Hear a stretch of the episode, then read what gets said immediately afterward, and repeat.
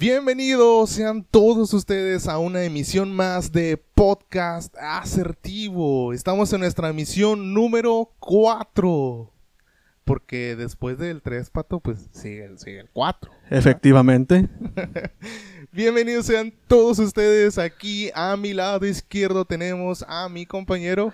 ¿Qué tal? Buenas tardes, días, noches, depende de la hora, la hora de la que nos escuchen. Les saludo a su amigo Pato Carlos. Y como bien dices, Checo, es nuestra emisión número 4 y estamos aquí. Este. Pues bueno, les, quiero- les quiero comentar algo. Les quiero comentar algo. Como lo dices tú, ya estamos en nuestra emisión número 4 y nuestra, nuestro estudio va creciendo, va creciendo, Checo. ¿Tú crees? Sí, pues es que mira, cada vez es más difícil poner, poner el audio este, para que, para que nos escuchen bien. Es más difícil porque crece nuestra consola de audio, son Sí. más botones Ajá. y cada día se nos dificulta más, pero pues eso es gracias, gracias a, a nuestra audiencia. Sí, yo creo que cuan- conforme vayamos teniendo este pues mayor audiencia, vayamos teniendo ma- mayor éxito, ¿se podría decir éxito, Eh, compañero? Probablemente. Probablemente sí. sí. está bien la palabra. Más éxito, vamos a ir metiendo más producción a este proyecto que tenemos porque a, a mí me gusta. ¿A ti te gusta para todo el proyecto? Sí, está muy bien, está muy bien este proyecto. Y pues hacerle una mención especial a nuestro ingeniero de audio y técnico en edición, felicidades. ¿verdad? nuestro compañero Checo. Checo, felicidades por el gran trabajo que haces. Oye, perdón que te interrumpa.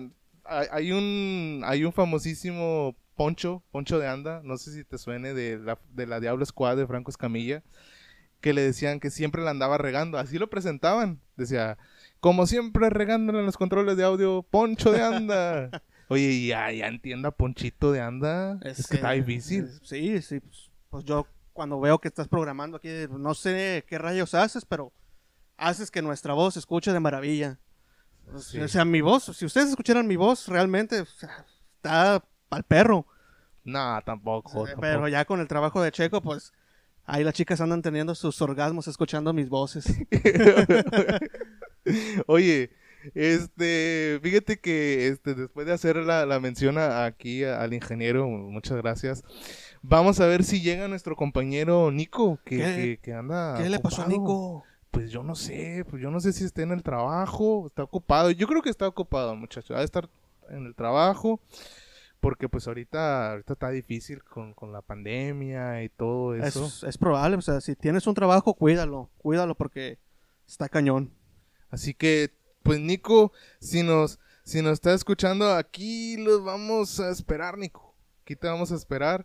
Y, y pues, ¿qué te parece si continuamos nosotros dos, mi querido Pato? Así es, bueno, antes que nada, otra mención, perdónenme si hago tantas menciones, pero nuestro compañero Checo, aparte de que ha sido un buen técnico de audio, ingeniero de audio y técnico en edición, pues cumplió años esta semana, el miércoles Ah. para ser más precisos, cumplió sus 29 primaveras. Muchas felicidades. Gracias, gracias. Este, ahí quedamos que pendiente con el pastel. Oh, sí, tenemos un, un, un amigo que, que se dedica a hacer pasteles y prometió, prometió traernos un pastel de su pastelería. Ajá. Lo- Ey. pero, oye, sí lo prometí. Aquí lo tenemos en el chat. Sí, ahí está en el grupo. Sí. Este, y pues sí, traernos el, el pastel y, ¿por qué no? Invitarlo al siguiente podcast. Oye, estaría bien, ¿no? Invitarlo. Sí, Y, y sobre todo, este, pues ir teniendo más variedad de, de- o bueno, hasta ahorita no hemos tenido ningún invitado, pero sería bueno traer invitados, sí. traer sí. invitados para es que una buena idea para diversidad de opiniones. sí, porque este, afortunadamente para nosotros, para un mejor entendimiento, opinamos lo mismo, Sí. pero lamentablemente para la audiencia, pues es como que no tiene, como que le resta un poco de mérito que sean opiniones similares. Sí, y pues no hay contradictorio aquí y pues a veces eso es lo que le da más enjundia al asunto. salseo.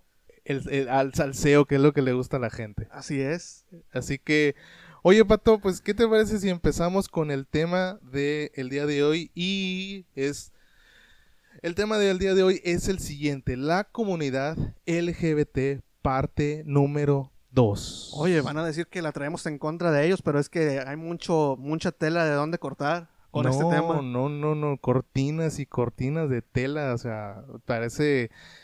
Sí, sí es cierto lo que dices.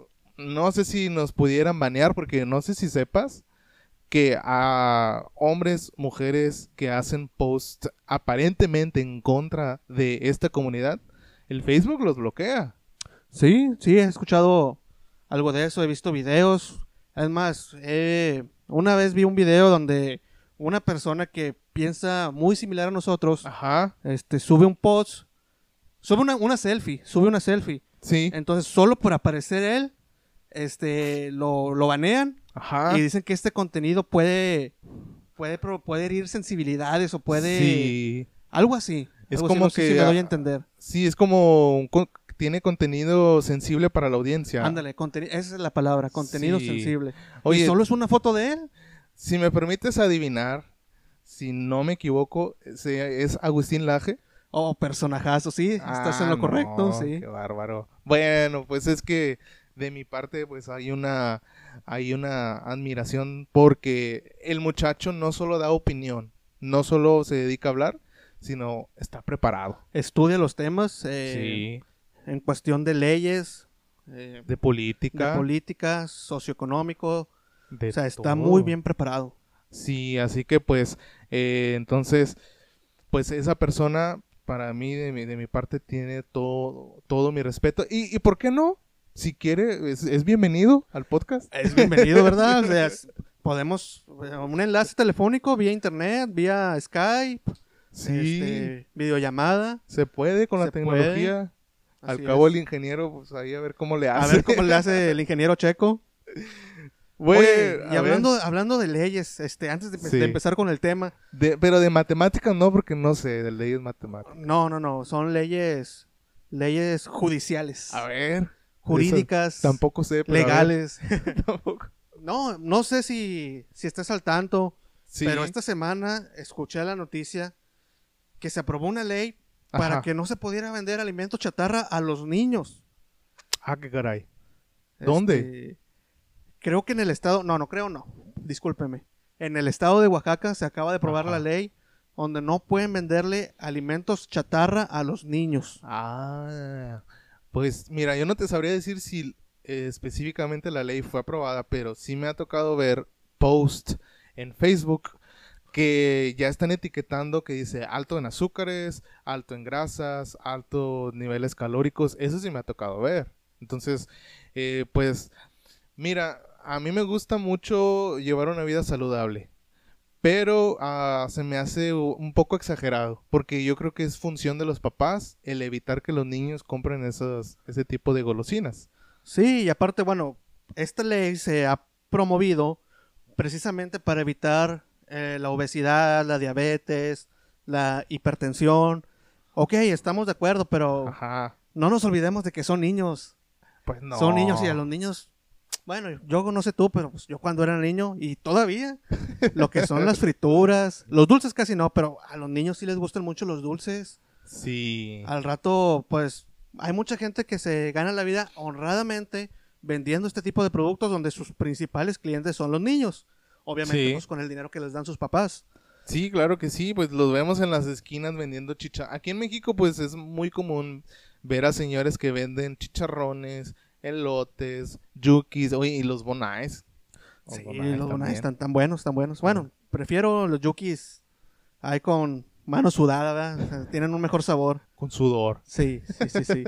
es lo que le da el sabor. Bueno, y entonces, este, a raíz de que se ha pro- promovido esta ley, pues sí hay mucha gente que, que está en contra precisamente porque son los que se dedican a vender este tipo de productos, Ajá. los que están viéndose principalmente afectados debido a esta ley. Sí. Y ahorita con la pandemia, pues está muy difícil salir adelante de, de otra manera. Sí, claro que sí. Digo, al rato va a haber dealers ahí de... Dealers con dulces ahí vendiendo, traficando dulces. En, la, en el kinder, ¿no? Ahí traficando dulces. Sí. Pero fíjate que esto ya, ya había pasado. En las escuelas estaba prohibido la venta de, de dulces y de fritos y de comida chatarra. Pero aquí cabe mencionar que algunas, no todas las escuelas, siguieron esa ley, pero, pero las mamás y los papás les llevaron de contrabando, mi querido pato, de contrabando los dulces y los fritos a los niños. Así que Así que para mí, y tal vez suene un poco ofensivo, no me vengan con el cuento de que la culpa es del gobierno. No, no, no, para nada. No, ¿No? y es que como dices tú, o sea, bueno, yo lo pienso así, no sé tú, Sí, pero dices tú, los papás los le mandaban las frituras, los sí, chicharrones, los dulces de contrabando a los niños, sí. pues porque precisamente yo creo que piensan como, como yo, que soy papá, tú próximamente lo serás, este que, pues que son niños, son niños niño. y pues les gustan ese tipo de, de alimentos. Ojo, en exceso está mal, ¿verdad? Pero, Claro. pero pues es que son niños.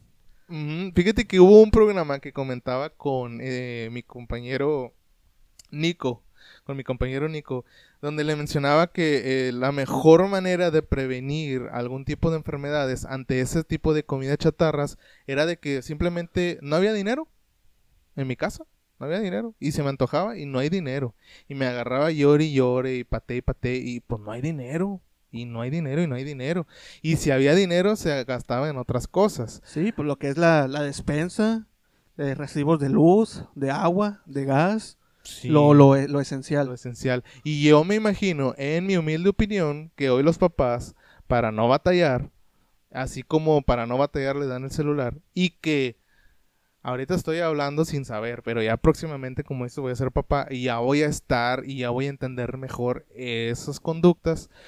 Yo opino que les dan esos, eh, esos gustos a los niños pues para no batallar, pero ya próximamente eh, entenderé un poco mejor eso. Así es, Checo. Bueno, pues comenzamos con el tema. Sí, pues nos agarramos hablando de otra cosa que nada que ver. Pero, pero qué bueno que se hacen menciones a esas cosas para, pues para que la gente sepa, para que la gente sepa. Entonces, ¿qué te parece si nos dices con qué vamos a comenzar, mi querido Pato? Bueno, como dices tú, estamos en la segunda parte de LGBT. Estamos en la segunda parte de LGBT y como les dije, hay mucho tela de dónde cortar. Mucha, mucha. Repetimos, no tenemos nada en contra de ellos. no, No tenemos nada en contra de las personas que se llamen homosexuales, lesbianas, este, transexuales. Nosotros estamos en contra de la ideología de género. sí. No, no, claro que sí. Eh, fíjate que lamentablemente cuando alguien habla ah, hechos científicos sobre este tipo de temas, que son científicos, o sea, hay un desprecio de parte de la comunidad LGBT hacia los hechos científicos, datos científicos, cosa que como, como ellos lo toman, o para mí yo creo que ellos están siempre a la defensiva, están como que siempre a la defensiva, cualquier comentario que le vayas a decir, ya está, ya hay una pre, una disposición negativa ante los comentarios de la gente y reaccionan de una manera violenta. Sí, así es, reaccionan de una manera violenta porque, pues, como dices tú, están a la defensiva. Yo quiero recordarles que la, la emisión pasada hablé acerca de, de dos personajes. No sé si recuerdan que hablé de Ángela Ponce, Miss España, Claro que sí. y de Caster Semenya, Ese no me este, acuerdo qué, qué era. atleta, atleta femenina de los 800 Oh, metros sí. Este que, bueno, haciendo un resumen, eh, Ángela Ponce, siendo, naciendo hombre, le permitieron participar en el certamen de belleza número uno a nivel mundial, conocido Ajá. como Miss Universo. Sí, cómo no. Este, y eso fue como que un gran logro para la comunidad LGBT sí. y más. Y, Y por más. el caso contrario, a, este, a Caster Semenya, naciendo Ajá. mujer, atleta intersexual, eh, Sí. no, no querían que concursara ella contra mujeres porque llevaba la ventaja porque su cuerpo naturalmente de nacimiento Sí. producía testosterona además, a diferencia de las otras mujeres. Sí. Que es una ventaja muy grande el, el ser hombre. Es- Eh, eh, digo, en una competencia de mujeres, si es en cuestión de fuerza o algo que sea, sea atlético, pues hay una ventaja. sí, pero pues como te digo, ella nació, nació mujer. Sí. intersexual, o sea, nació con aparato reproductor femenino, pero internamente tenía testículos, Sí. Que Oh, que que- ya recordé, ya recordé el caso, sí. que hacía que produciera más testosterona. Ajá. Entonces a ella no la no quieren que participe en estos concursos, sí. quieren que participe contra hombres pero incluso ella ha concursado y no, no siempre gana. Pues, pues no, porque muchas de las veces puede ser de que no haya una preparación. Yo me acuerdo que cuando estaba, a lo mejor van a decir que no tiene nada que ver, pero yo me acuerdo que cuando estaba en primaria o secundaria, cuando hacíamos deportes en educación física, pues había mujeres incluso más fuertes que, que uno, o más rápidas que uno. Ya cuando uno se va formando, eh, va siendo un joven, a lo mejor de 15, 16, 18, 20 años, pues ya la masa muscular va incrementando y entonces ya hay esa diferencia. Pero pues si lleva una preparación desde joven o desde niño, pues ahí ya, ya hay una mayor ventaja. Sí, así es, eh, la pubertad. este, y bueno, este, ese es el resumen de lo que dije yo la, vez pasada. Esta vez eh, les traigo otro, otro personaje. El, no sé si recuerdes. Eh, si te suena el nombre de Mauricio, Mauricio Clark. Mauricio Clark. Me suena como que de algo de Televisa.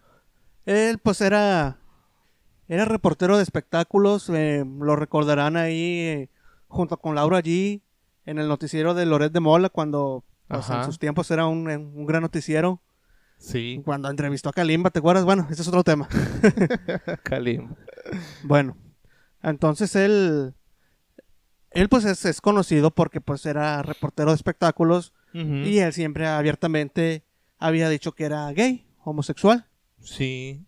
Bueno, no, de un tiempo para acá, de un tiempo para acá como que hizo eso, pero antes, antes no era tan común que se abrieran. Para mí, la primer, para mí, no sé cuál fue eh, históricamente, cronológicamente, no sé cuál fue el primero. Pero para mí el primero que dio así abiertamente... déjame adivinar. Ricky Martin. No. No. es alguien de RBD. Oh, sí. Oh, bueno, ya sé quién es, pero según yo tenía entendido que primero había sido Ricky Martin. De veras, no sé. Bueno, pero, pero ahí te va. Bueno, es que guarda las proporciones con Ricky Martin a Cristian Chávez. Pues Hay un, abismo. No, sí, de fama, de todo. Pero ahorita que te estaba diciendo eso me acordé de alguien más. De, no sé si ese es el nombre, pero creo que se llamaba Paloma. Eduardo Palomo, no sé.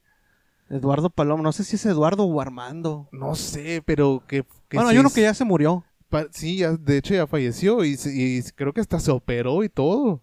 Y fue protagonista de una novela pues antigua. Y fue un cambio de sexo y de, físico y de todo. Entonces, sí no era tan común, era una revolución, eh, eh, era, era un... Era una valentía a alzar la voz y decir que, que es homosexual ese tipo de personas. Sí. Entonces, pues, Fíjate que sí, me ha tocado ver atletas y donde las mujeres se quejan, yo, creo que ya se están quejando más las mujeres, ya están agarrando más la onda y las mujeres ya no están permitiendo que ah, la comunidad LGBT se esté metiendo en este tipo de deportes, porque pues en realidad no es justo, no, no es justo y entonces las mujeres están alzando ya las voz y diciendo, ¿por qué vamos a meter a esta persona si no estamos en las mismas en, en, las mismas, uh, en la misma situación. No estamos, no, es, no somos iguales. Entonces yo creo que ya las mujeres, yo he visto más publicaciones en redes donde las mujeres están diciendo, no, no se vale. Y hay que poner un alto para esto. No lo estoy diciendo yo que hay que poner el alto, sino las mujeres en el deporte, en Olimpiadas, eh, e incluso no sé si hasta en certámenes, pero ellas mismas, voz de ellas, no voz mía, están diciendo alto ya. Sí, refiriéndote a personas que, que nacieron hombres, ¿verdad? Sí. No como en el caso de Semenya, que ella sí, pues... Sí, era un problema biológico. Biológico. Eh, algo natural hasta cierto... O, en un gran punto es, fue, algo natural. Así es. Bueno, retomando el tema de, de este señor Mauricio Clark. A ver. Este... Pues bueno, como, le, como te mencionaba, él abiertamente ya había dicho que, que era gay, homosexual. Sí. Y él hablaba de que. O sea, tú, tú lo mirabas en, en los espectáculos, dando las noticias y. Ajá. Y te caía bien. Bueno, al menos a mí me caía bien. Sí. Este, yo lo miraba y decía, ah, ese chavo me cae bien. O sea, yo, como te digo, nunca he tenido nada en contra de los homosexuales. No, no, pues ya dijimos que nadie de aquí tenemos nada en contra de ellos. Ok, sí. Eh, hasta hace un par de años, eh, pues yo le perdí la pista por cuestiones de trabajo, o sea, ya no miraba el noticiero, no supe qué pasó con ese noticiero, creo que ya no está en la mañana. Sí. Este, pero supe que él se metió mucho en el mundo de las drogas. Pero, ¿será que la mayoría, o, o bueno, no sé, es un poquito más común que si es de la farándula está metido en las drogas? Así es, este es, es algo que, que es muy común, pasa con pasa mucho sobre todo con, con músicos, Con músicos. este que, Sí. que muchas veces no no como que se les sube la fama y tienen Sí. mucho y ya no saben qué más, ya no saben qué más y pues empiezan a, a drogarse. Fíjate que yo he escuchado que es pa- como que para aguantar las giras, para aguantar todo ese ajetreo de lo que es las giras, la música, las desveladas. Entonces las drogas ah, es como, como esteroides, por así decirlo, para que Para aguantar una- más. para aguantar más, ahora sí, ahora sí en este caso. Y entonces pues eh, he escuchado que es para eso. Más no sé si sea cierto. Bueno, ya tendremos algún invitado músico. Tenemos también amigos músicos también aquí en, Sí. en estas emisiones. Tal vez en, un día lo invitemos. Tal vez nos haga el honor. Si nos está escuchando este nuestro querido guitarrista amigo, un saludo. Ah, un saludo. Tú sabes quién eres. Tú sabes quién eres. Esperemos que sí nos escuche. Oye, oye, o, o tal vez, tal vez cuando si está escuchando este podcast va a decir y, y cuando escuche, tú sabes quién eres, él se va a quedar. Sí. Bueno, este, otro chiste local de los muchos que, que probablemente estaremos diciendo aquí. O sea, Ajá. sabemos que ustedes no los entienden, pero, Pero nos da, nos pero causa nos, gracia. nos causa gracia. Y bueno, este, bueno, este señor Clark se metió mucho en el mundo de las drogas. eh, y hasta hace un par de años salió que ya estaba rehabilitado. de, de, de, de que de la comunidad o de las drogas. Eh, pues él dice que de las dos. Ah, qué caray. Él dice que, que pues bueno, quiero decir que este no es un programa religioso, ¿verdad? Pero Ajá. él dice que, que por medios espirituales del cristianismo conoció Ajá. de Dios. Oh, ok. Tal vez en ese, en esa parte que tocó fondo por el mundo de las drogas, lo hizo, lo Sí. hizo acercarse o alguien se acercó a él. Bueno, él menciona que, que una, que un artista le ayudó, esta Yuri. Ah, Yuri, pues es que Yuri pa- parece que es cristiana, Yuri. Sí, es, es cristiana. Eh, dice que ella la- lo ayudó mucho a Sí. superar este problema de... Es que Yuri también, no sé si supiste, pero En sus no- tiempos, sí. No, no me, yo no, yo no soy de la época, no somos de la época de Yuri, pero, pero sí está bien sabido que Yuri le dio, pero machina a las drogas Sí. y a, a todo, o sea, y a otras cosas, Y, y le dieron. a otras cosas, ¿verdad? Entonces, bueno, pero qué bonito canta la señora. sí, no, dejando de cosas, sí tiene una muy buena voz. Así es, bueno, él menciona que, la, que Yuri lo ayudó a meterlo en el mundo del cristianismo, Ajá, de, de, espiritualidad, sí, este, y que salió adelante gracias a, a eso, que ya no está en el mundo de las drogas ajá. y que ahora ya, pues ya es un hombre hecho y derecho. O sea que gracias a que le ayudaron tanto del lado espiritual, tal vez hasta cierto punto humano, eh, este ya, ya está rehabilitado. Así es, eh, como lo dijimos en el programa anterior, las terapias para, para gente que quiera, que es homosexual y pues desee tomar terapia para, para dejar de serlo, entre Ajá. comillas, están prohibidas. Se están prohibiendo. Era lo que comentaba nuestro compañero. No, no recuerdo si había sido tú o Nico, que ya se están prohibiendo. Cosa que a mí me parece absolutamente mal. Fíjate que yo, yo he visto entrevistas donde eh, supuestamente hay ah, miembros de la comunidad LGBT que se quieren curar y que van tanto con sacerdotes, con pastores y con con mucha cantidad de, de persona- personajes religiosos o hasta incluso psicólogos y dicen que ellos se quieren y se quieren y de verdad hay un deseo profundo de curarse, pero supuestamente dicen que no se puede. No, pues de hecho la comunidad dice que la OMS, eh, yo no he investigado, pero pues he escuchado que la comunidad LGBT dice que la OMS este, dice que no hay nada que curar. Ajá. Entonces con eso se, se escudan. Eh, y pues bueno, la OMS, eh, pues últimamente con esto del COVID ha entrado en muchas contradictorias. Como que está dudoso, ¿no? Entonces pues ya no sabemos si la OMS es un medio confiable o no. Yo la verdad confío a la mitad, porque fíjate que para mí en lo personal, y tal vez les va a sonar muy ofensivo esto a la comunidad LGBT, pero para mí en lo personal, si alguien es homosexual, por ejemplo, si una niña... Ah, hay muchas variantes. Cabe mencionar que hay muchas variantes por la cual, muchas razones por la cual una persona puede llegar a ser homosexual. Así es. Muchas. Ahora, yo nada más voy a mencionar una. Cabe mencionar que, en mi opinión, si una mujer es homosexual, puede ser que el papá haya un rechazo del papá, que tal vez el papá quería muy fuertemente el deseo de que el, su primer hijo fuera un hombre, un varón, o de que el papá o algún familiar haya tratado de abusar, de que haya un abuso previo en la niñez, en la infancia de esta persona, de una niña, y entonces eso genera psicológicamente un rechazo hacia, hacia los hombres. Entonces ellas van a tener una seguridad, una paz, un amor eh, hacia las mujeres, porque van a decir, oye, si esto me hizo esta persona, entonces eh, tal vez psicológicamente se les ponga el chip de que así van a ser todos los hombres. Y muchas veces tú estás hablando de, de niñas, Ajá. pero yo te pongo el ejemplo de que muchas veces eh, ya personas, mujeres adultas, Sí. este, pues han tenido una vida donde no han sabido escoger sus parejas Uy, y no. les pagan mal, este, infidelidades, eh, golpeadas, eh, entre otras cosas, y dicen, no, pues ya no, ya no tengo por qué irme por este lado de, Ajá. de los hombres, ¿por qué no mejor me consigo una pareja mujer?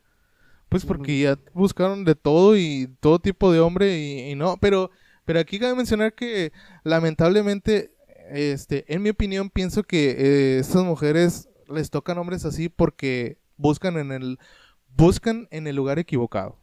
Así es, y pues como dicen unas que les gustan que la maltraten, eh, pégame pero no me dejes. Uy, pero hasta parece que los hombres que maltratan a las mujeres son a los que mejor les va. Porque cuando tratas bien a la mujer es como que, mira, te quiero, pero como amigo. Sí, ah, decía un compañero de, de trabajo, decía, los golpes ingren. los golpes. Pues sí, como que le agarran más cariño a, a su pareja.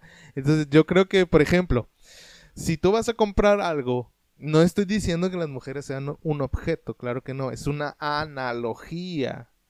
Es una analogía. O no es un ejemplo, es una analogía, cabe mencionar para la audiencia. Si tú vas a comprar algo, tú te vas a fijar en el empaque, en la etiqueta y en la información sobre ese producto.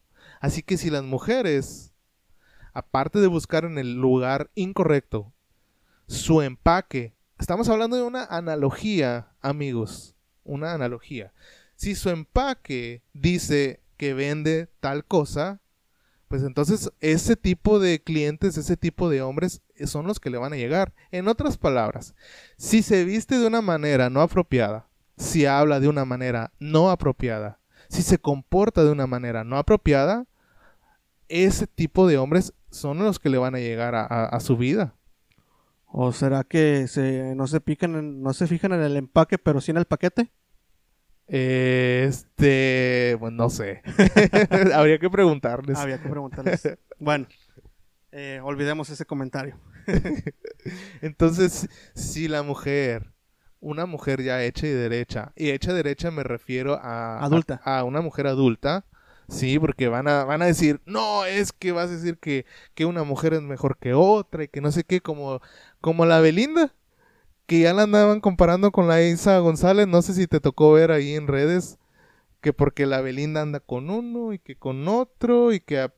Yo ni sé ni cómo estuvo bien el chisme porque pues no me gusta andar viendo esos chismes, Pero la andaban comparando con Eisa, que ella no necesita de andar con hombres para tener fama y que no sé qué. Y, y, y, y más bien, y Eisa González respondió que no es bueno comparar a las mujeres, que cada quien tenía su valor. Pues sí, eso es correcto, cada mujer tiene su valor. Entonces, este no es por comparar a las mujeres, todas tienen el mismo valor. Entonces, si una mujer ya adulta se comporta bien, habla bonito, o sea, habla educadamente, eh, y si esa mujer se viste de una manera, uh, pues casual, ya ni siquiera formal, sino casual, entonces ese tipo de hombres es el que ella va a atraer. Y ya ella decide, ¿verdad? Cada quien decidimos qué tipo de pareja es la que queremos tener. Nadie nos pone una pistola para decidir. Así es, al final de cuentas, como dices tú, ellas, pues, eh, uno como hombre va, corteja y ellas deciden si, si quieren o no quieren estar con, un hombre. Que después, este, pues ya, ya, ya eso es de cada quien. Así es. De cada quien. Entonces, eh, no sé si habías acabado tu, tu comentario de, de, Clark o si tenías algo no, más no, que eh, decir. bueno, antes de, de, tomar el tema otra vez de Clark, eh, es, es, es, largo lo que voy a decir acerca de este señor. A ver. Este, pero uh, poniendo otro ejemplo también de, de que muchas veces, como dijiste tú, sí. de que las niñas sufren un intento de violación. Ah, sí, cierto. Y por eso puede que, que se vayan por el lado del lesbianismo o de la homosexualidad de mujer con mujer. Sí. Eh, yo lo he visto más con niños cuando cuando un tío, como dicen, cuando se burlan de que te violó tu tío de chiquito, ¿verdad?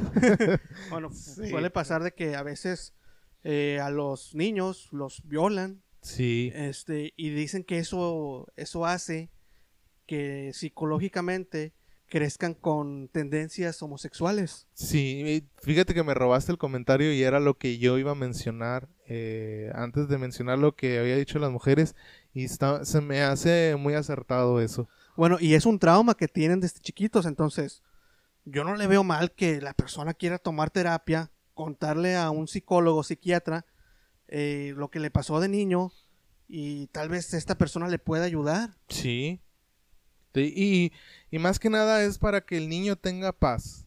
El niño tenga paz. El niño joven que ya creció, a, ahora ya no es un niño, ya es un joven. O tal vez a un niño adulto.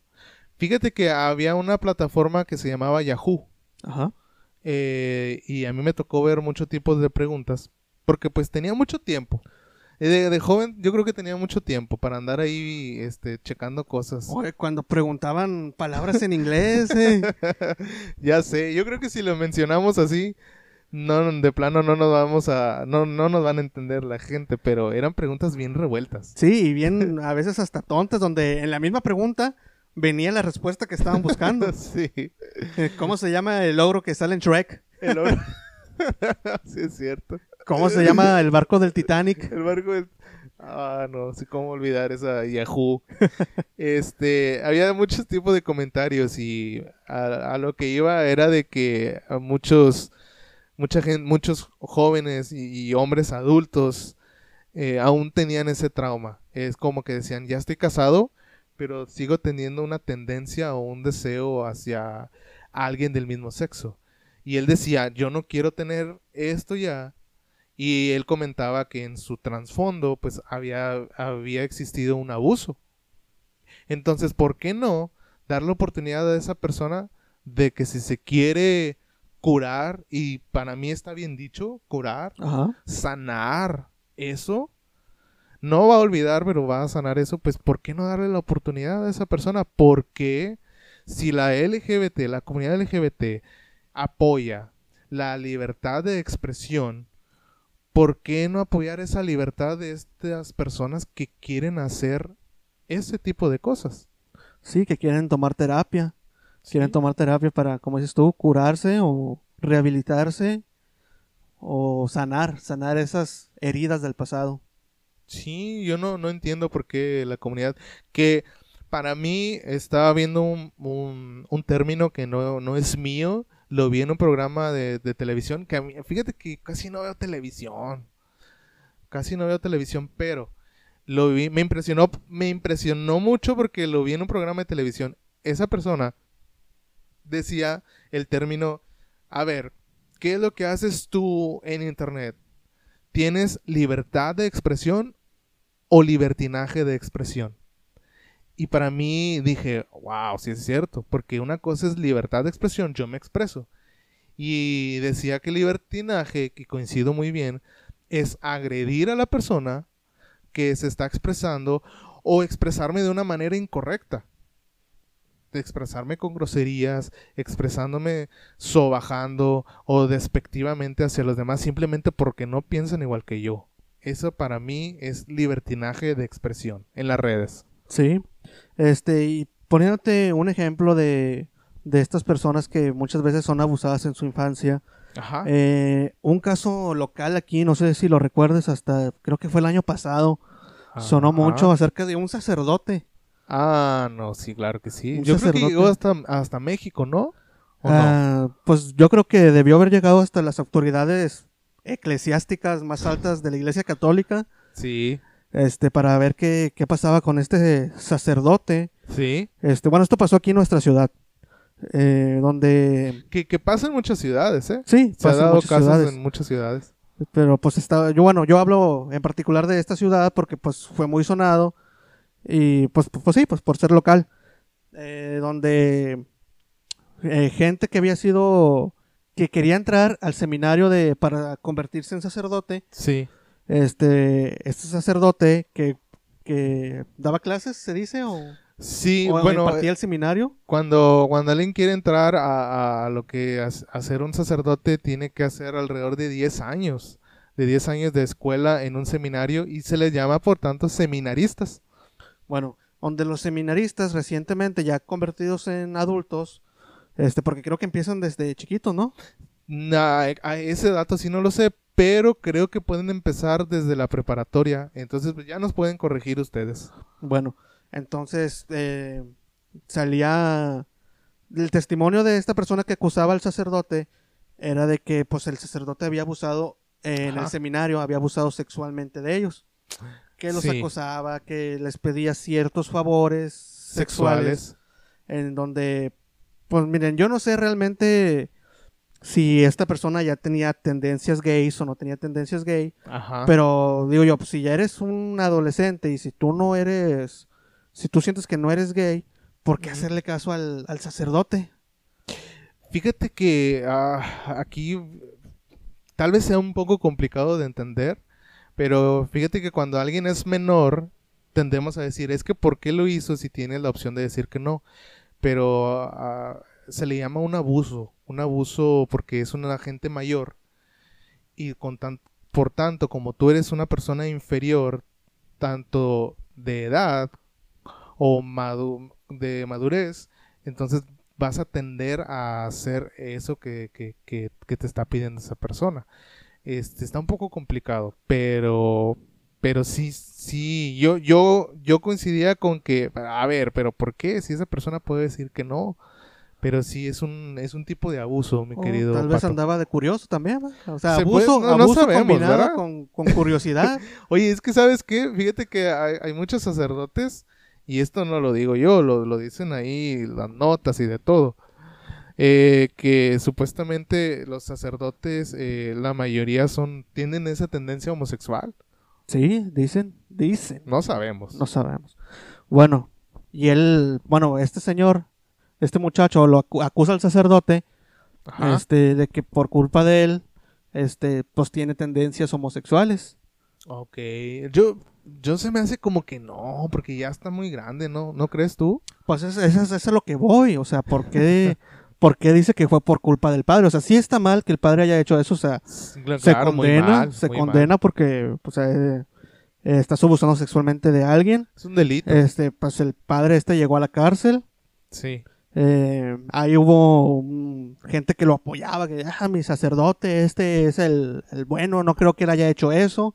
Sí. Y mucha gente decía que sí, que cárcel para el sacerdote, que por qué hizo eso. sí. Bueno, pues a lo que voy más que nada es de que él dice que fue por culpa del abuso sexual que tuvo por el sacerdote, pero pues como dices tú, ya era un hombre muy grande como para decir que por culpa del sacerdote es gay. Yo creo que desde la primaria, Pato, yo creo que desde la primaria nos sabemos que nos gustan las niñas o que, o que les gustan los niños. Porque yo creo que todos tuvimos un amor ahí de primaria.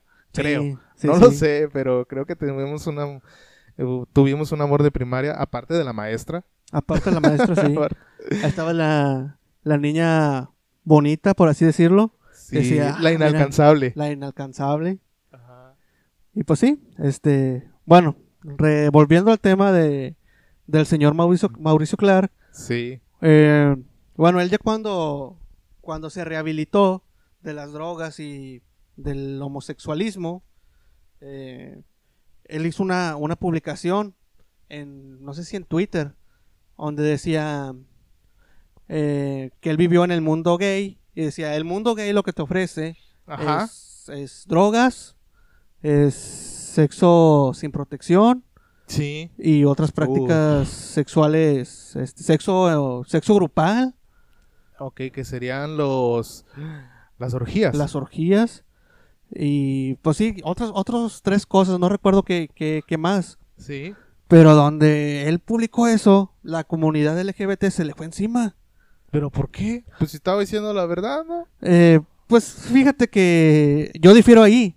Sí, sí estaba diciendo hasta cierto punto la verdad, pero es algo que también se ve en el mundo heterosexual. También. Es algo que también se ve. Entonces la gente se le fue a la yugular diciéndole que no, que lo que tú estás hablando es, es odio hacia la comunidad LGBT. Lo Y- mismo de siempre. Sí, o sea, para ellos era, era odio, era hate. Era hate lo que, lo que él decía. Yo no entiendo por qué toman eso como odio si es algo que es verdad. Y bueno, él lo invitaron a- al programa hoy. Ajá. Bueno, pues qué, qué calidad de, de conductores preparadísimos está en ese programa, ¿verdad? Galilea, oye, ¿te acuerdas el uso que hizo de lo de Roma? De la de Roma no, se pasó esta señora Galilea. Y Andrea Legarreta con lo del dólar. Lo del dólar, que no nos afecta el dólar. Oye, y luego lo del Raúl Araiza también. Eh, bueno, ese que no, no recuerdo qué, qué pasó con él. Pues hizo lo del dólar y también de que la gente que era pobre que le chambé. Pues bueno. Entonces lo invitaron a este programa, a él, para que diera su punto de vista, junto con otros cuatro personas. Una, creo que era una psicóloga y otros dos personajes que no, no conozco. Pero eh, solo Mauricio Clark era, era el único que, que pensaba eh, acerca de, de la comunidad LGBT. Sí. Era el, bueno, él era uno contra los otros tres para, para Ok. explicarme mejor, para no revolverme tanto. Y entonces le dijeron, le dijeron, oye, ¿por qué dices tú que en el mundo gay o en el LGBT este, hay drogas, hay sexo sin protección, hay sexo grupal, orgías, este, enfermedades de transmisión sexual? Sí, eso también hay en el mundo heterosexual, por así decirlo. Sí. Y luego él respondía que en base a estadísticas, siendo la comunidad LGBT eh, minoría, Sí. en la estadística los casos de suicidio, de, Sí. de drogas, de, era- de enfermedad de transmisión sexual, Sí. eran más altos en, en lesbianas, en gays, en, ¿En bisexuales, en la comunidad, que con personas heterosexuales siendo más. Siendo él, más. él defendía ese punto. Él defendía ese punto, pero todos, todos le decían, no, es que lo que tú estás diciendo es, es hate, es odio hacia, hacia la comunidad. Sí. Y él decía que, que él no tenía nada en contra de los gays, de las lesbianas, de los bisexuales, que él estaba en contra de la ideología de género porque era algo que venía, como tú lo comentaste en la emisión pasada, Sí. que era que venía algo de más arriba, con fines políticos, sociales y económicos. Sí, que pues yo comparto mucho ese, ese pensamiento. Pero no sé qué más haya dicho. Entonces, eh, pues ya eh, no le dieron un espacio muy prolongado ahí en ese programa y yo, yo me puse a investigar más y Ajá. pues van a pensar que es un chiste, ¿verdad? Pero el burro Van Ranking lo, burro. lo entrevistó. Eh, fíjense, me sorprendió porque siendo, conociendo al burro como, pues, como lo conocemos ¿Y cómo habla? y como habla, este, pues dices tú, no, pues es una persona ahí de que es un cómico o algo. Un culto. Un, un inculto. Pero si ustedes vieron la entrevista, o sea, se sorprenderían porque siendo él como es, este, sin cambiar su forma de ser, da una entrevista muy amena y muy entretenida. Sí, es junto que, con Mauricio Clark. es que se me hace una persona muy informal, pero se me hace que así somos todos eh, eh, cuando estamos con los amigos. Sí, Sí. sí, sí, así es. Entonces ya pues eh, le está preguntando a Mauricio Clark que, que, que- ¿Y cómo habla? y cómo habla, este, pues dices tú, no, pues es una persona ahí de que es un cómico o algo, un, un inculto. Pero si ustedes vieron la entrevista, o sea, se sorprenderían porque siendo él como es, este, sin cambiar su forma de ser, da una entrevista muy amena y muy entretenida, Sí, es junto que, con Mauricio Clark. es que se me hace una persona muy informal, pero se me hace que así somos todos eh, eh, cuando estamos con los amigos. Sí, Sí. sí, sí, así es. Entonces ya pues eh, le está preguntando a Mauricio Clark que, que qué opinaba acerca de pues que toda esa gente que estaba diciendo que por qué decía que estaba en contra de los gays, que que sí que él se había que él decía que se había curado del homosexualismo Ajá. y él decía que no, que él nunca en ningún momento dijo que se curó, sino que no recuerdo bien la palabra, pero sino ya ya ya recordé. Le preguntaron que qué opinaba de la homosexualidad y él lo único que respondió fue que la homosexualidad era parte de su pasado, Ok. que era parte de su pasado, que en ningún momento dijo que se curó, que se rehabilitó, solo dijo que era parte de su pasado. Sí. Es que esas palabras están prohibidas. Me curé porque dicen que no es una gripe que se pueda curar. Para mí sí se cura. Te voy a poner un ejemplo. Hay muchas personas este, obesas que comen compulsivamente, pero comen para llenar un vacío que tienen. Y ese vacío puede ser un problema psicológico, un problema de autoestima, un problema donde en la escuela les, les dijeron muchísimas cosas muy malas, eh, su autoestima bajó, puede ser que papá o mamá eh, le haya dicho que es un bueno para nada, entonces para llenar ese o compensar esa autoestima, comen y comen y comen, porque al momento de comer, ah, querida audiencia, pues se liberan hormonas, entre ellas una muy importante que es la oxitocina. Y esa nos hace sentir bien a todos cuando comemos. Entonces, ese al momento de drogarse, en un sentido, por así decirlo, al comer, pues se llena ese vacío. Pero oh, sorpresa, al momento de dejar de consumir la comida, los niveles de hormonas bajan. O sea, traducción, tiene, tiene que comer más esa persona. Así que comiendo no se va a solucionar el problema. En cambio, si va con un psicólogo o con alguien que le ayude, algún terapeuta, al momento de solucionar ese problema de raíz de autoestima, puede ser que esa persona deje de comer. Porque sanó eso que lo hacía sentir mal. Y, de ese modo su cuerpo ya no le va a pedir más comida. En el caso de, de comedores compulsivos o de obesidad ah, compulsiva. Así es. Este, bueno, y en esta entrevista con el Burban Ranking que le hace a Mauricio Clark, Sí. este, pues le hace una serie de preguntas en donde Mauricio Clark habla de, de su infancia hasta el día de hoy. Ajá. Entonces, él dice que cuando, cuando estaba chiquito, este, cuando era niño, eh, siempre había Sí, porque sufrido... estaba chiquito, ¿no? Como quiera. O sea, es una persona chaparrita. No, no, no, no está tan, tan chaparrito. Yo ¿No? creo que es una estatura promedio. Ah, ok. No sé, no lo conozco.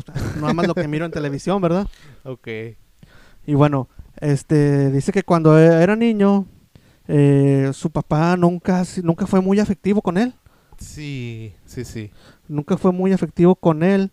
Y que tal vez este, eso haya sido que haya crecido con la ausencia de, de una Figura de paterna. una figura paterna y de un cariño de, de un hombre hacia él. Sí. Porque su papá pues nunca fue muy, muy cariñoso con él. Entonces habla de que en su adolescencia él era una persona gordita. Ah, sí. Él era una persona gordita y que sufría mucho el, reza- el rechazo de las mujeres. Ah, ok. Bueno, fíjate. Bueno, no sé. Bueno, no, mej- mejor te dejo terminar. Bueno, no, no, dime, dime, dime. Es que suena a lo que te había dicho al principio, que este, como hay un rechazo del, del, del sexo opuesto, ¿Opuesto? entonces yo decido inconscientemente, decido inconscientemente irme con alguien de mi mismo sexo, porque puede que tenga más oportunidad con alguien de mi mismo sexo, o porque hay un repudio al sexo opuesto. Y fíjate, eso lo dices tú porque tú es una opinión, es lo Es que mi piensas. opinión, sí. Y, es- y él, él, pues lo está diciendo él, él que fue gay. Como eh, testimonio. Como testimonio, que efectivamente así es. No quiere decir que todos, no estamos generalizando. No, no, no. Pero en su caso así es, como lo estás diciendo tú. Que él sufría mucho rechazo de la, del sexo opuesto de las mujeres por ser una persona gordita, ser un obeso. Oye, si a uno, a nosotros, bueno, a mí me dolía que... que- y, y ni siquiera le decía, oye, ¿quieres ser mi novia? Pero el hecho de hablarle o de irle a pedir discretamente un, una- un lápiz o un sacapuntas en la primaria, si a nosotros nos hacía sentir mal, ahora imagínate a lo mejor una persona que tenga alguna discapacidad o que sea obeso, pues se va a sentir doblemente peor, me imagino. Sí, o como cuando vas y les preguntas el nombre a las chicas y te contestan, ¿no? "Ah, ¿Cómo te llamas? ¿No? Y no, no. O cuando le vas y le pides la hora también y dices, y no traigo reloj. Y ahí lo trae y esconde la mano. Y ahí lo trae. bueno, entonces él, él sufría rechazo de, de, de las mujeres hacia él porque era una persona gordita. Sí. Entonces él dice que tal vez eso haya sido lo que haya tenido que ver para que él se inclinara hacia el lado homosexual, a- se inclinara hacia ver hacia otros hombres, pensando, como dices tú, que tendría más oportunidades de tener una pareja estando Ajá. con, con otro hombre. Entonces él, él dice que él pagaba por sexo, que contrataba, Wow. que contrataba prostitutos, gigolos, Sí. este para para llenar esa necesidad que tenía esa Sí, necesidad que- tal vez afectiva de su padre que no tuvo Que discúlpame que te vuelva a interrumpir, pero me suena a que antes de que lo antes de que mencionaras esto que acabas de decir, que yo mencioné lo de los obesos, o sea, los obesos comen para llenar ese esa Así es. necesidad. Entonces, pues yo no sé yo no sé si me haya escuchado o, o- o- o qué pasó o si muchos coincidimos en ese tipo de pensar. Pero ah, discúlpame que te interrumpa. no no está vez. bien o sea, para eso estamos aquí para que para que des tu punto de vista no importa que, que me interrumpas este solo que no, no hables tanto porque luego se me olvida lo que estoy diciendo ok, dale, dale. no no no te creas este bueno qué te estoy diciendo No, No. va a estar- Bueno, no, dale, dale. No, y él habla de que de, que- de eso, de que él llenaba ese vacío que sentía, eh, tal vez por el- la falta de cariño que tenía de su papá hacia él, Sí, con otros hombres pagándoles por tener sexo con él. sí. Y, y entrando al mundo de las drogas, también para llenar ese vacío que tenía. Entonces, sí. esos rechazos que tenían hacia él mujeres, su papá, hizo que se inclinara hacia el lado homosexual y hacia el mundo de las drogas. O, o tal vez primero entró al mundo homosexual y luego en el mundo homosexual entró al mundo de las drogas. Que es algo muy común. Si alguien está en el mundo homosexual, en la comunidad, o en la comunidad eh, va a tener una tendencia hacia las drogas. Sí, pero yo opino, yo opino que es porque, yo opino que es porque, ah, ay, no sé cómo explicarlo, pero yo opino que es porque van buscando mayor sensación de, de, de, drogadicción. Y yo no sé si ustedes sepan, a- a- querida audiencia, pero al momento de ponernos un suéter en el frío, se producen drogas naturales en el cuerpo. Se llaman endorfinas.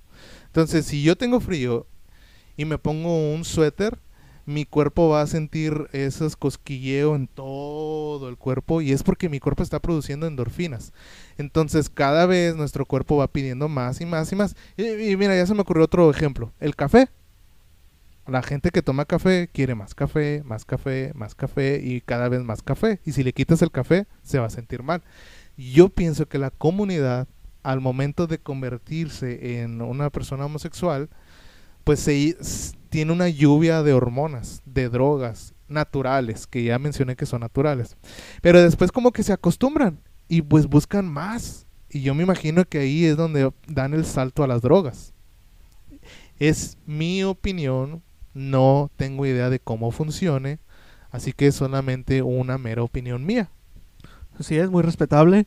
Eh, bueno, volviendo con Clark, este, él en una de, de sus respuestas o de, en esta entrevista Ajá. comentaba de que una vez es- estuvo, creo que cinco días sin comer, Ah, solo drogándose, drogándose, drogándose y drogándose. caray.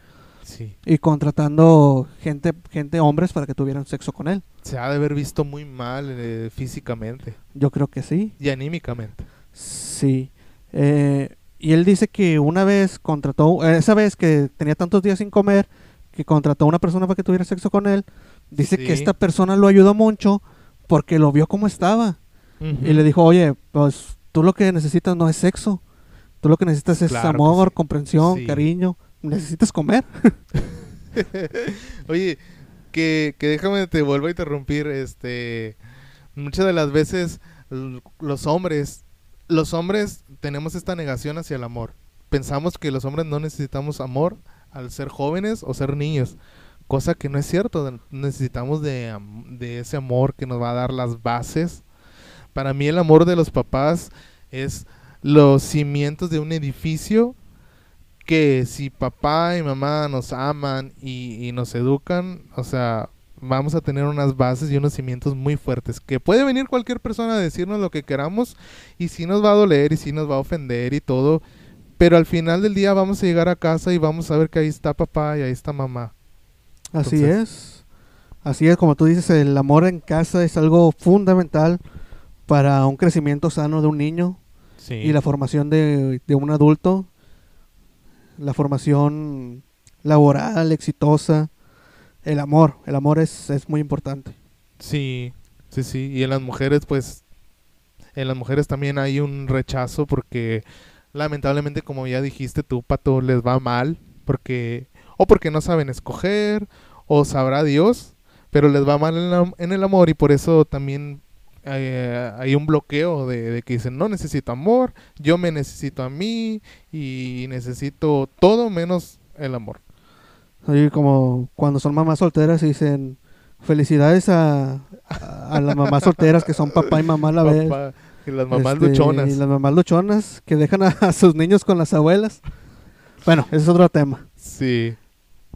Bueno, y él, y él comenta que, pues sí, que esta persona lo, lo ayudó mucho en, pues para salir de esa crisis que tuvo en ese momento.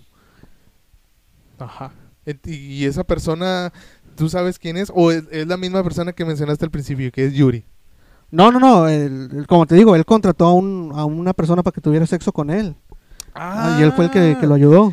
O sea, esa, esa misma persona le ayudó. O sea, le ayudó en ese momento de que eh, tenía tantos días sin comer y que Sí. solo se estaba drogando.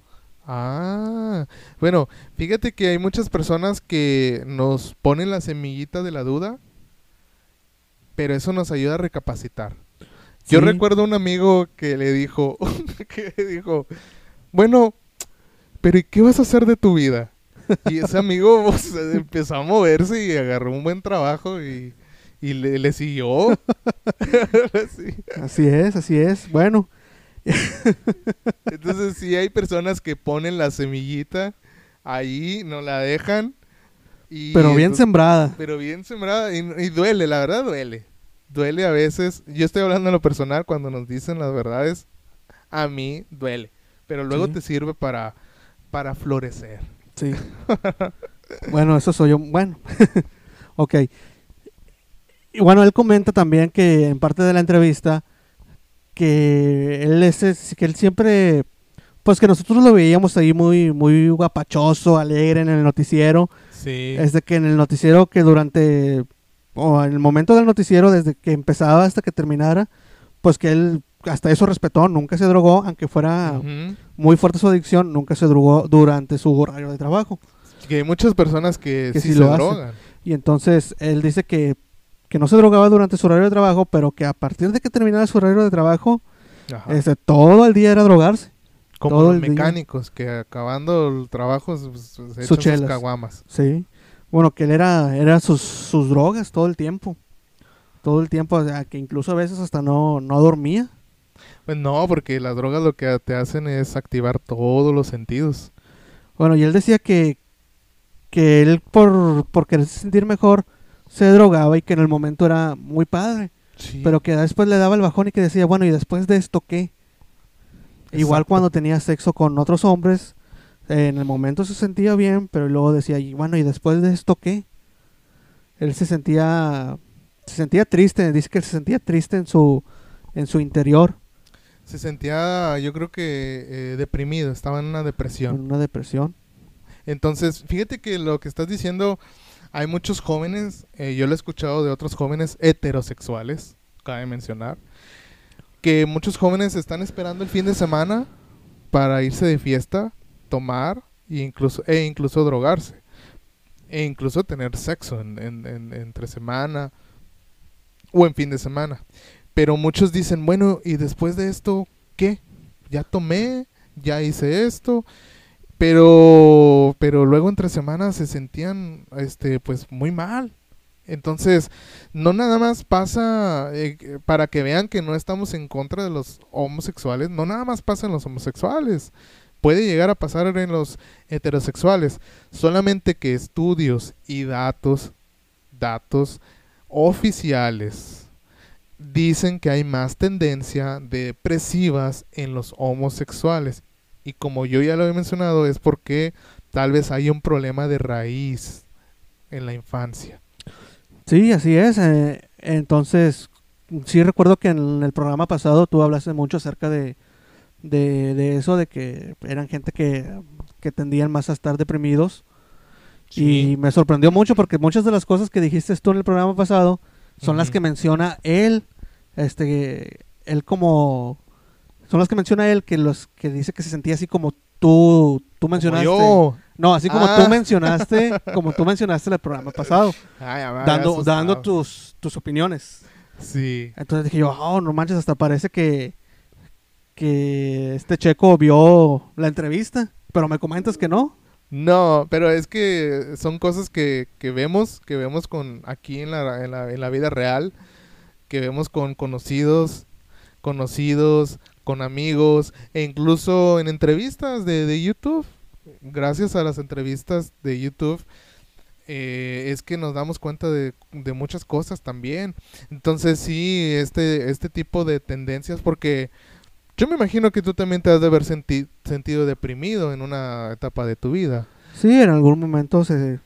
No, ahorita no te sabría decir el por qué, No. este, o recordar el por qué, pero sí, en algún momento eh, de nuestras vidas nos sentimos deprimidos. Sí, o en varias. O en Yo, re- varios. yo recuerdo que sí fueron en varias etapas de mi vida que hubo eh, pues depresiones.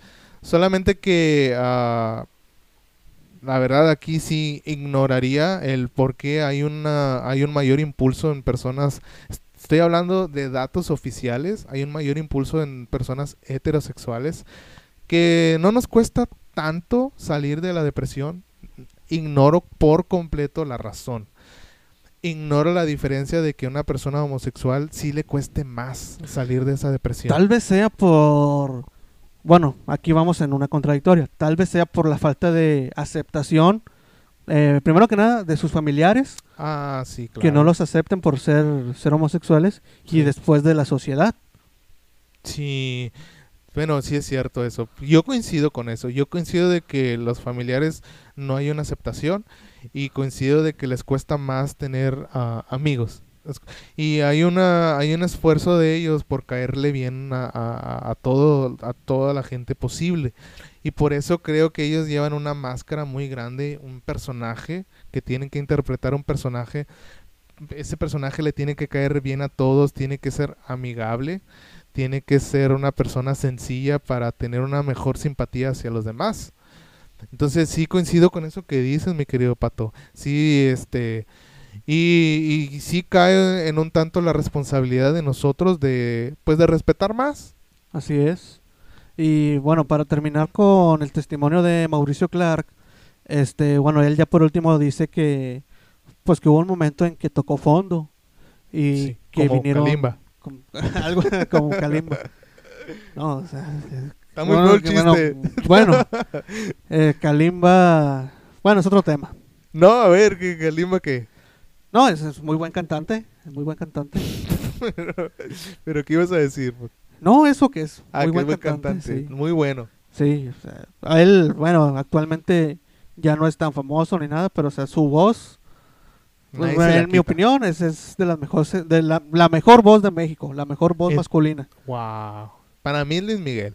Bueno, Bueno, cada quien tiene sus opiniones. bueno y luego Es que Es que Kalimba como que te puede cantar más géneros. Sí, es muy versátil Kalimba. Canta Big Bang, canta balada, canta jazz, blues. Lo he visto cantar de todo. Y baila. Y, ba- y baila. Y baila. Y Luis Miguel, pues pura balada. Pura balada y, ran- y rancheras. Bueno, pues no le salen tan bien las rancheras, pero las baladas sí, sí, mis respetos. Sí. Bueno, entonces ya para terminar con, con este Mauricio Clark, dice que tocó fondo, así como Kalimba. Así como Kalimba. No, dice que tocó fondo y que, y que pues él quería, quería salir de todo eso, quería salir de, del mundo de las drogas. Eh, tal vez primero fue salir de las drogas para poder después salir de, de su homosexualidad. Sí. Entonces a él lo ayudaron eh, por medio por medio de la religión. Ah, ok. Él cuenta que lo ayudaron por medio de la religión, que conoció de la espiritualidad Ajá. de, de Dios, que conoció de Dios.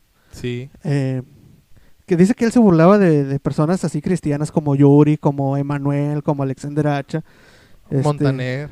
Montaner, pero que son estas personas quienes lo, lo ayudaron, esta religión quien, el- quien lo ayudó a salir de, de ese fondo que tocó, de, de estar muy metido en las drogas y que él, él, él tuvo que, que ser intervenido en, en- en su nariz porque de Ajá. tanta coca que inhalaba se lastimó su, su nariz. Sí, fíjate que hay un personaje también que se llama Oscar Burgos. Él mencionaba que su tabique se le había desviado de tanto, de tanta Inhalar. drogadicción, inhalar.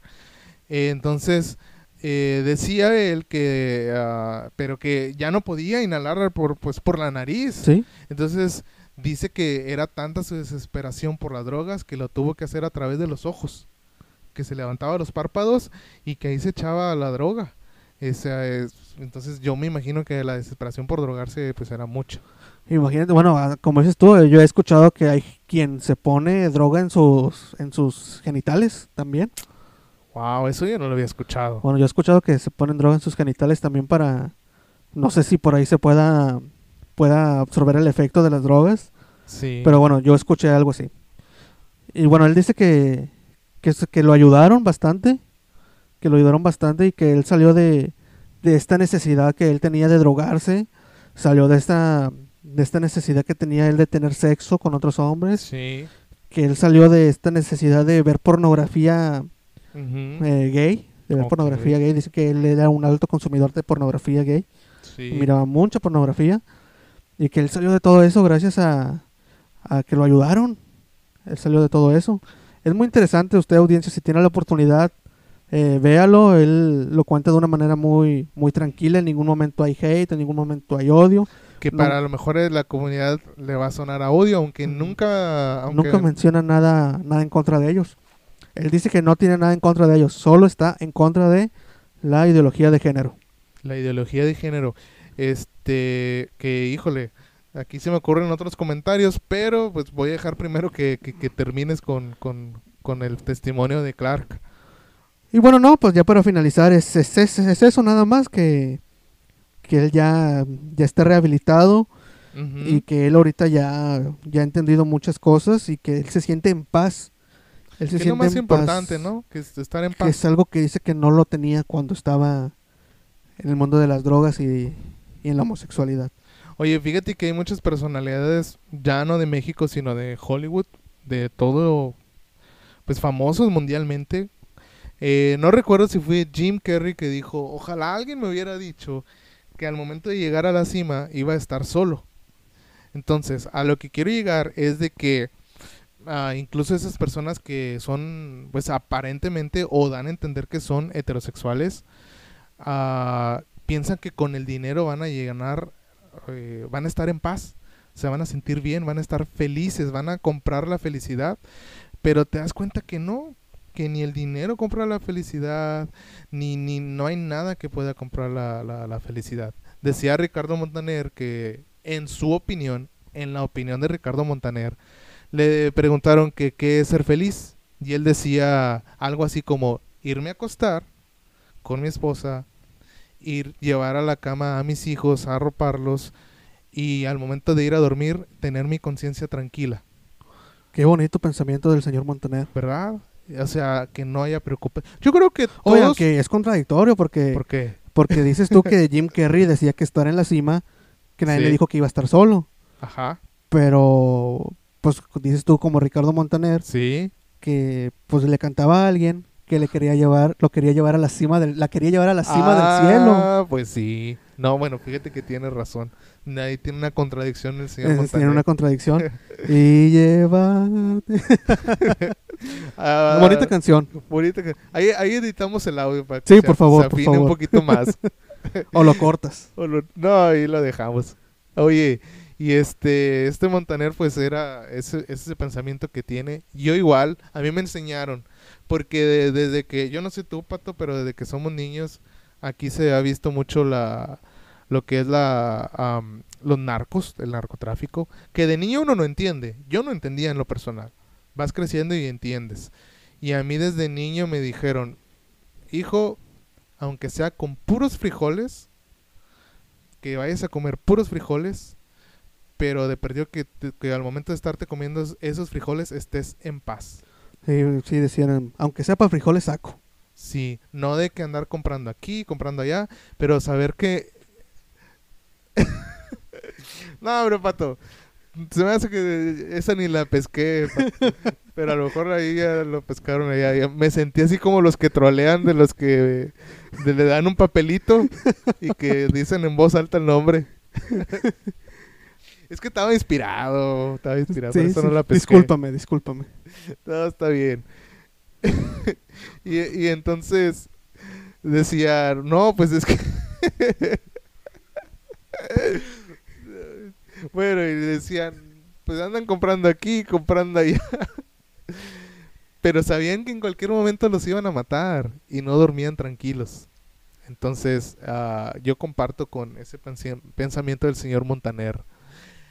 Pero, entrelazando lo que dice Clark, fíjense qué diferencia es de que drogas, sexo, pornografía, tal vez dinero, fama o qué sé yo, y nada de eso le daba la felicidad. Entonces, yo creo que al momento de ser rehabilitado, de sanar lo que le estaba molestando, tal vez de infancia, juventud, no sé, ya pudo lograr la paz. Entonces yo creo que una vez que tiene la paz, el dinero sale sobrando. Así es, el dinero sale sobrando. Lo importante es tener tu, tu conciencia tranquila, estar en paz contigo mismo.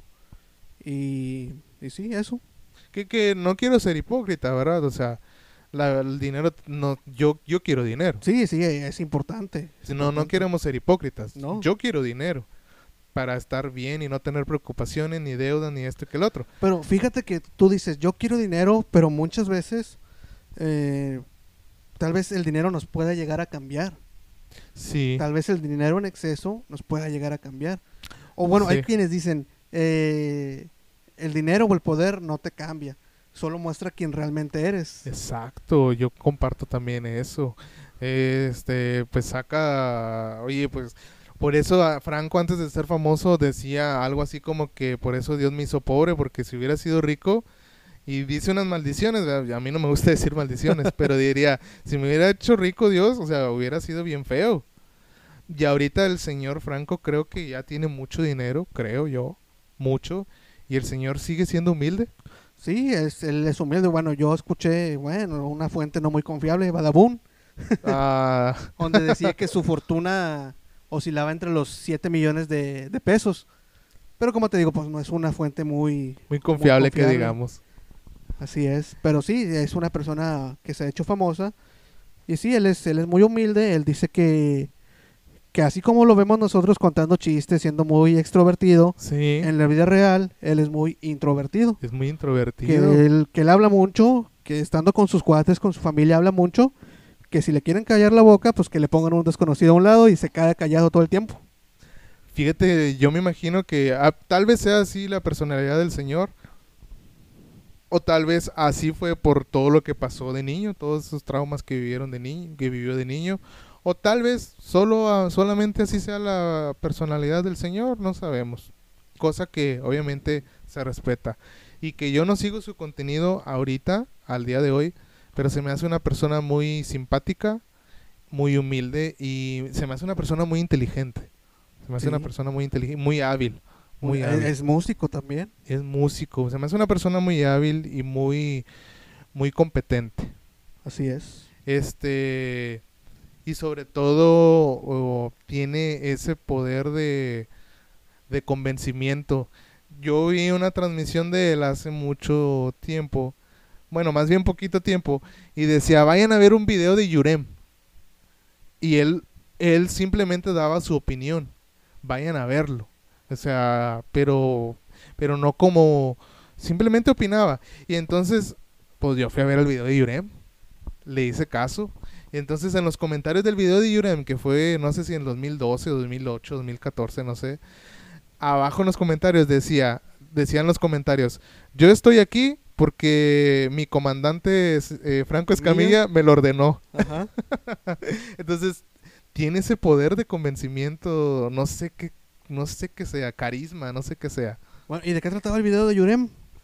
No nos video- dejes con esa duda. Bueno, te recomiendo que vayas a meterte al video de Yurem y lo busques. Ah, era un video musical.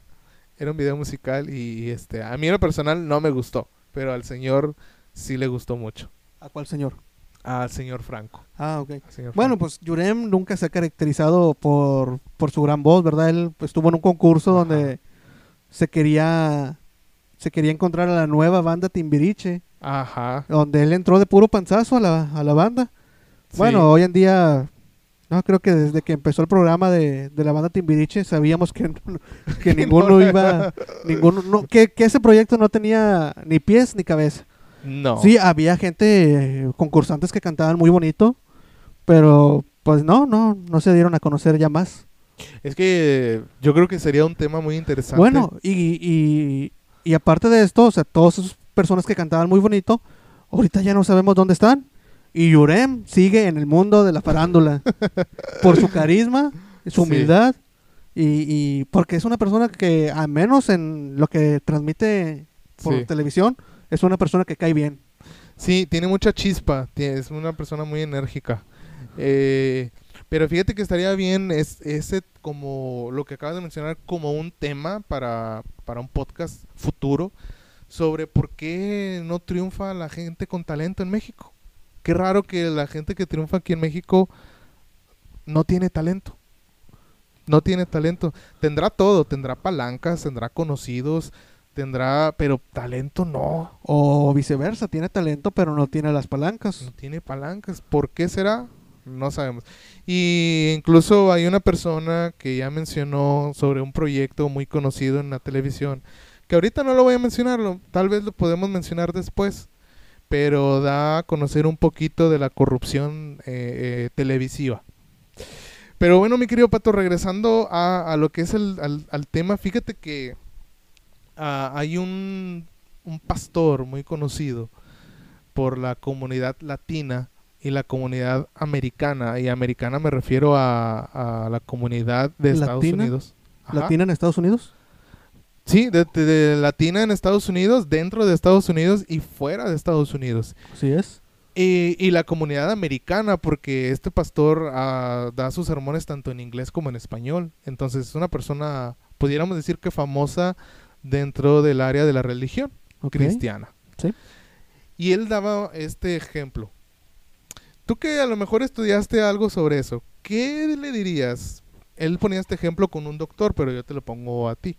¿Qué le dirías a una persona, mujer, delgada, que va a lo mejor contigo y te dice que se quiere una que se quiere hacer una operación de reducción del estómago junto con una liposucción, que es quitarle grasa? Eh, ¿Qué le dirías tú si, si ves que esa persona es delgada? Pues yo seguramente le diría, oye, ¿vas a desaparecer? Yo creo que es como que todos los mexicanos tenemos esa frase, ¿no? De decir, más, vas a enflacar más, te vas a Vas desaparecer. a desaparecer, ¿no? O sea, al contrario, yo te debería de pasar grasa. ya sé, una donación. Pero fíjate que él ponía ese ejemplo y decía, esa persona se puede autopercibir como una persona gorda, cosa que este nadie le puede cambiar hacer cambiar de opinión. Tal vez sea verdad que así se autoperciba como una persona gorda, una persona obesa. Pero eso no quita el hecho de que en la realidad o científicamente o médicamente es una mentira. Está viviendo en una falacia, en una mentira. Entonces alguien le tiene que hacer entrar en razón de que ella está viviendo en una mentira o en una falacia. Entonces el médico le va a decir obviamente, mira, está bien que tú te autopercibas como una persona obesa, pero yo no puedo hacer esa operación porque no puedo hacer algo que atente contra la salud humana. Sí, atentaría contra, contra tu vida porque no, no, es, no es algo que necesitas. No es algo que necesitas. Y aparte, si eres una persona joven que no tiene ninguna enfermedad, que no tienes ninguna eh, discapacidad física, en donde te impida ponerte a hacer ejercicio. Pues no, pero queremos las cosas fácil todos. Queremos las cosas, bueno, pues como dices tú, con dinero. El que tiene dinero va y se opera, no batalla. Ya sé, yo creo que la mayoría de la televisión, un 80% o 90% son todos de plástico. Quizá. Ah, pues, eh, Rafita Valderrama, ¿cómo estaba? Oye, sí, ¿cómo cambió? Pero bueno, él no se operó, bueno, se, se operó con una banda gástrica, bypass gástrico, sí. donde hacía que no tuviera tanta hambre. Ah, Y eso hizo que fuera bajando de peso. Bueno, eh, pienso yo que él perdió su gracia de cuando estaba gordito era, era más chistoso, más, más alegre. Ahora que bajó de peso, pues ya no tanto. Caso que pasó exactamente lo mismo con, no sé si recordarás, de Josh. Josh. De Josh, de Drake y Josh, programazo. Que también adelgazó y fue perdiendo, adelgazó dentro del, de la transmisión del programa, con el paso de los episodios fue adelgazando, adelgazando y muchos coinciden que fue perdiendo la gracia. tal vez, tal vez consideren que fue perdiendo la gracia. Si era, era divertido ver al Josh gordito ahí tratando de correr y moverse y se miraba, se miraba chistosito. Este, pero bueno, o sea, es algo que hizo por su salud. Por su salud, claro que pues, desde un punto de vista de la salud es, fue algo muy bueno que hizo. Entonces, fíjate que eh, volviendo al ejemplo de, del pastor, eh, yo pienso que es lo mismo. Si alguien se auto, volviendo a la comunidad, ¿Sí? yo pienso que si alguien se autopercibe como, si a una mujer se autopercibe como un hombre, yo creo que uh, tiene el derecho, por así decirlo, de autopercibirse como ella quiera. Pero si va a atentar contra su propia salud o con la salud de los demás, ahí es momento de ponerle un alto. Si no se mete con nadie, si no se mete con nadie, ni, ni está promoviendo esa autopercepción, pero en el si no se mete con nadie y si no está autopromoviendo esa autopercepción que, que ella tiene, pues yo no le veo nada de malo. se respeta. Se, respeta.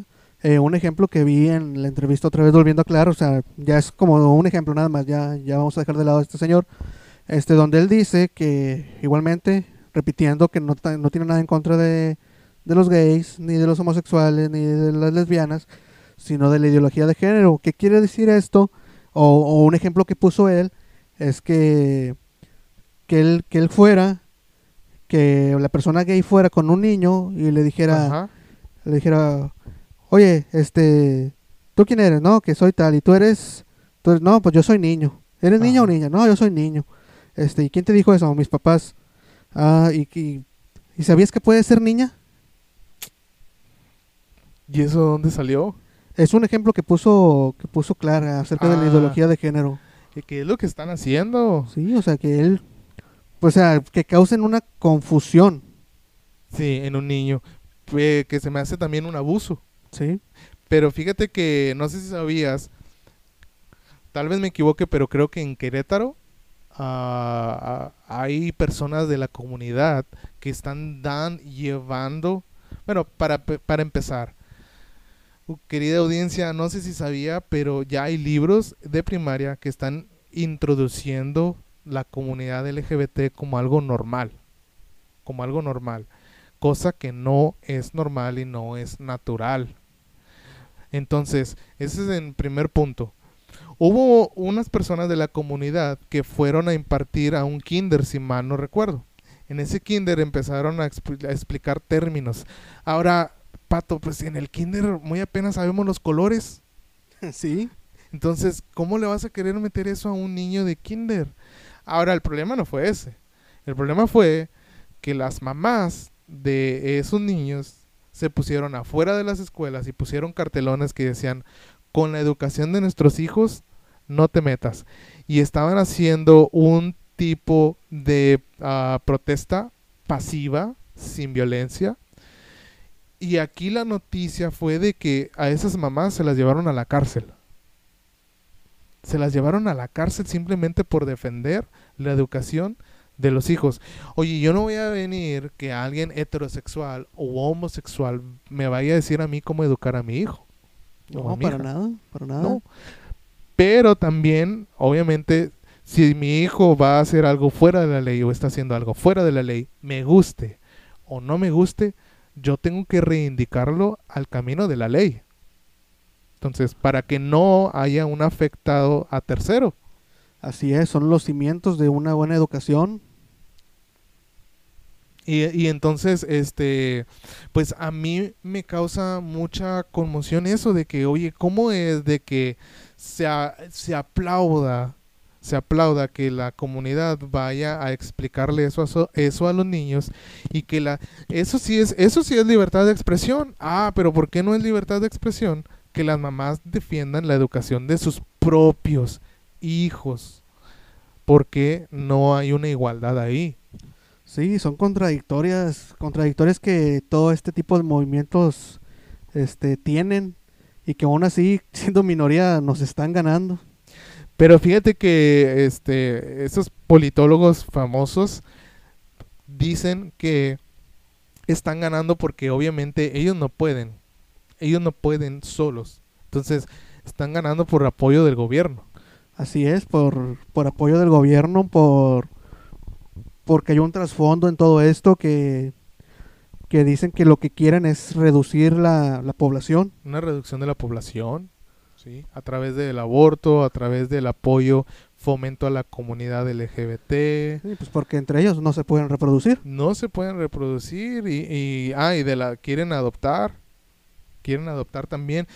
Este, yéndome un poquito más lejos, tal vez quieran adoptar para que esos niños ya no estén a cargo del gobierno porque yo me imagino que si eres una persona corrupta, político, pues esos impuestos o ese dinero que se está yendo para los ah, centros infantiles de casas hogares, pues si, si van desapareciendo o reduciéndose esa cantidad de niños, pues hay más dinero que robar. Así es.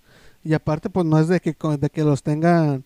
Muchas veces pasa de que, la, por ejemplo, aquí en México que está la PRONIF, este, que es la encargada de ver cómo, cómo están los niños en sus casas, cómo los tratan, si reciben buena educación, si tienen buena alimentación. Sí. Este, pues muchas veces dicen, no, pues nos los vamos a llevar porque aquí no tienen una buena alimentación, no, no, no tienen una buena educación, pero pues van a caer a un lugar peor. Sí. Y pues ahí no hay un sustento que digamos fuerte de parte del gobierno federal. No, no lo hay. Entonces, este se me hace un poco un poco relevante que ese tipo de comunidad tenga un gran impacto en, lo que es aquí, en, todo el mundo, no nada más en México. Entonces yo no sé cómo es que tengan impacto en, en, todo México si no tienen ese poder. Y fíjate, te voy a decir algo que va a sonar ofensivo para todos, va a sonar discriminativo, pero no sé si te has dado cuenta que la mayor parte de la comunidad es de una uh, de un nivel socioeconómico bajo.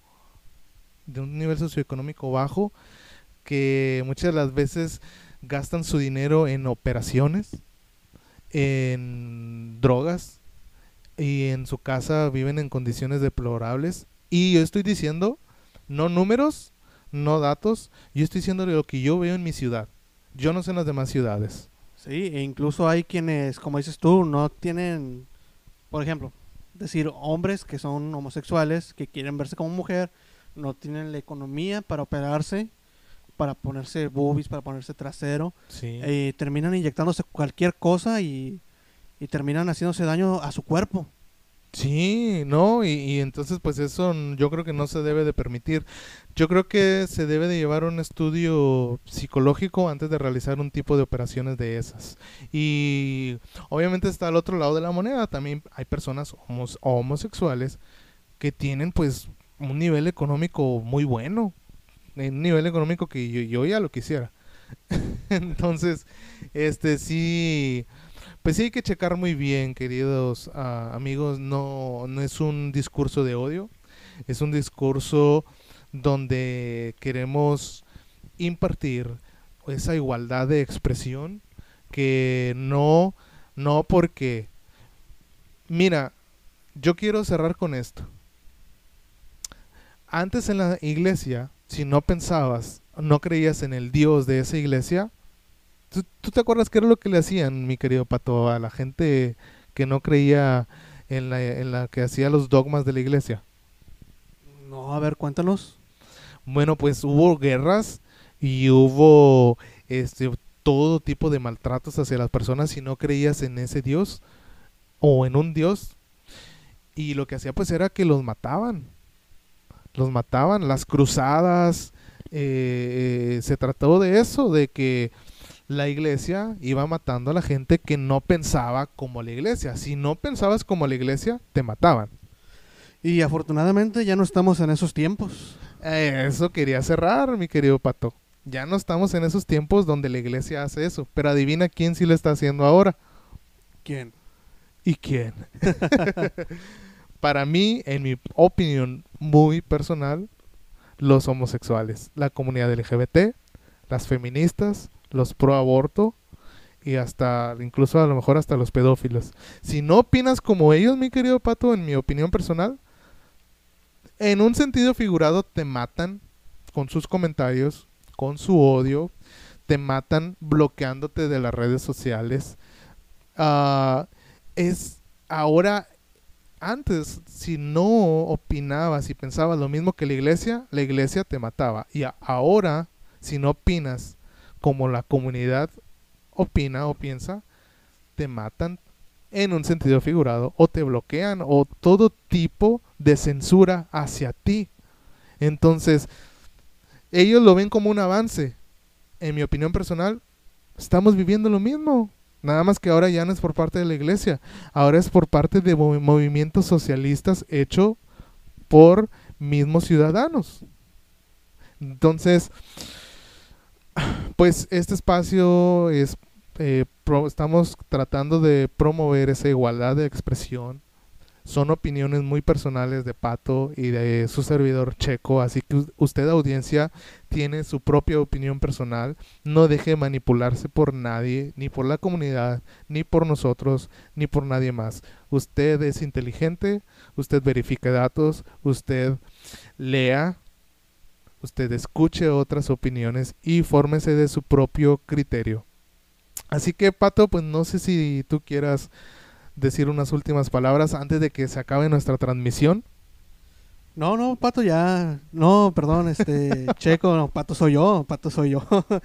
Eh, ¿Qué pasó? Me agarraste dormido. Este, no, ya, pues para finalizar, como dices tú, esto no es para promover el odio, son pensamientos muy personales, en donde cada quien va a tomar su criterio y va a tomar su camino y va a tomar sus, pro- sus propias conclusiones. Este, no, ya para terminar, este, unas últimas palabras. Eh, sí, claro que sí. Eh, mira, pues primero que nada, decirle a la audiencia que si le gusta el contenido, que comparte el contenido. En segundo, en segundo lugar, eh, pues decirle que les estamos echando muchas ganas, que este proyecto pues va creciendo poquito a poquito. Esperamos tener más invitados y que lo yo lo hago con mucho gusto. Yo me imagino que tú también, Pato. Y, Así es. Y que Nico también, aunque no esté aquí. Lo hacemos con mucho gusto. Es un hobby. Eh, no lo vemos como algo educativo, sino una exposición de ideas. Así que, pues, de mi parte, querida audiencia, cuídense mucho. Sean críticos, sean críticos. Busquen, analicen. No se queden nada más conformes con una o dos opiniones. Sean críticos. Así que, pues, cuídense mucho, audiencia. Y pues Pato, te cedo la palabra. Así es, como dice mi compañero Checo, este, compártanos si les gusta nuestro contenido, opinen, comenten. eh, eso nos va a ayudar bastante a seguir creciendo. Y pues ya viene, ya viene octubre. Ya viene octubre, mi querido Checo. Sí. Tendremos ahí algunos temas relacionados con, con el mes, con Muy lo buenos. paranormal. Este, muy, muy buenos, muy interesantes. Y pues pobrecitos de ahí de los niños de Oaxaca que no van a poder ir a pedir dulces ese, en esos meses. No. Bueno, este. Bueno, pues Pat- Pato, eh, ya, ya para concluir, nosotros somos podcast. Podcast asertivo. Ah, sí, va a ver así como de primaria, ¿no? Los dos juntos. Sí. Nosotros somos Podcast Asertivo. Esperemos le haya, les haya gustado mucho esta transmisión. Y nos vemos hasta la siguiente semana. Hasta luego, amigos.